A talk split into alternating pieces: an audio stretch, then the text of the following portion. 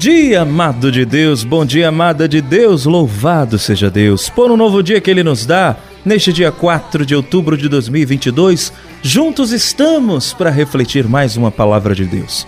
E hoje é um dos evangelhos mais bonitos, quando Marta e Maria estão ali disputando a atenção de Jesus. Marta preocupada com tanta coisa, Maria escutando Jesus.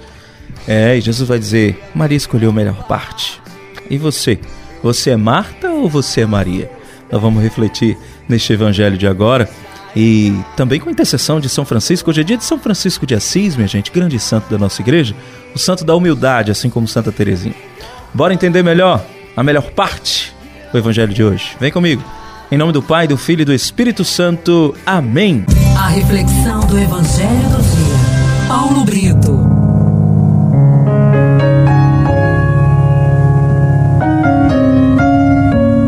Primeira leitura de hoje está nos Gálatas, livro dos Gálatas, capítulo 1, de 13 a 24, é a continuação da primeira leitura de ontem. O salmo de hoje é o 138 e o refrão: Conduzi-me no caminho para a vida, ó Senhor. O evangelho do dia, Lucas, capítulo 10, de 38 a 42. Meu irmão, minha irmã, uma pergunta para hoje. Devemos ser como Marta ou como Maria?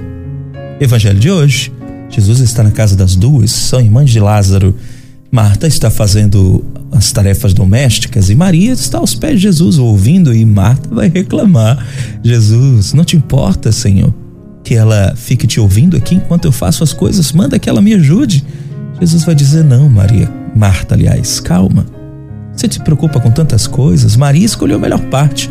Isso não será tirado dela. Olha, no evangelho de hoje, Jesus ele revela para nós a atitude das duas irmãs que o receberam em sua casa, para que a gente possa também avaliar como estamos recebendo Jesus na nossa vida.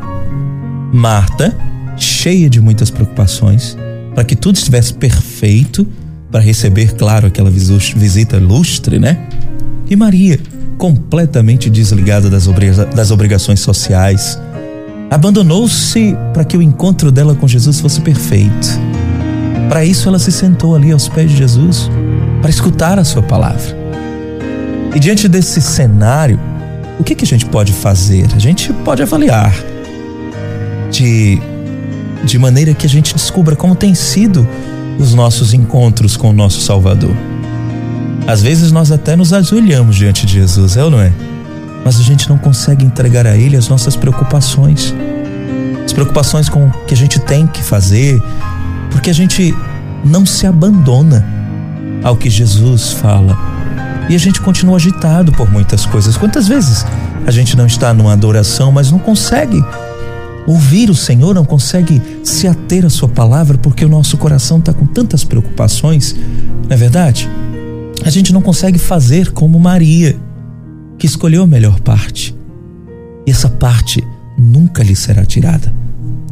Quantas vezes nós também não convidamos Jesus para entrar na nossa vida? Queremos conhecê-lo, desejamos receber as suas graças, a sua cura, libertação, a solução para os nossos problemas. Mas a gente se esquece de sentar para escutá-lo. Não abrimos a sua palavra para conhecê-lo, para conhecê-lo melhor, né? Para ter mais intimidade. A gente se agita com tantas preocupações para fazer alguma coisa para agradá-lo, não é verdade? A gente faz promessa, jejuma, reza novenas, até o serviço da igreja a gente faz na comunidade, mas a gente não para para fazer a nossa oração pessoal, que é a oportunidade da gente aprender com ele, de aprender a palavra-chave que nos oferece o remédio para curar as nossas enfermidades. Então, você é Marta ou você é Maria? Que a gente possa aprender com as duas. Primeiramente, é indispensável que a gente faça como Maria, que recebeu os ensinamentos de Jesus, usufruiu da sua intimidade, fortaleceu a sua fé. Essa é a melhor parte. Mas a gente também não pode ficar só nisso. A nossa oração e a nossa reflexão com os ensinamentos de Deus nos motivam a agir, para viver o amor, para resolver as nossas questões. Há muitas pessoas que entendem ser o trabalho uma oração desde que ele seja para a glória de Deus. Isso também é verdade. Mas quando a gente age assim, dentro de nós vai haver sempre um silêncio, um vazio. uma ausência da oração pessoal.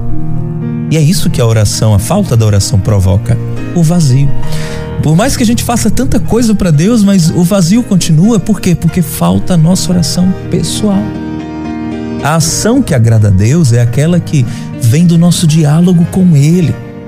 Porque só assim a gente vai descobrir qual é a nossa parte na Sua obra. O que a gente fizer com as nossas mãos e que providenciamos com o nosso trabalho incessante, pode passar. Mas o que a gente aprende com Jesus será como um tesouro inesgotável que nunca mais nos será tirado. Marta fazia tudo para agradar Jesus, mas o que mais ele desejava era a sua companhia.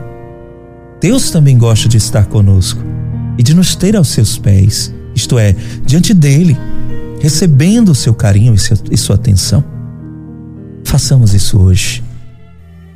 Porque hoje ainda o convite para que Jesus nos visite existe. Mas a gente deixa de lado.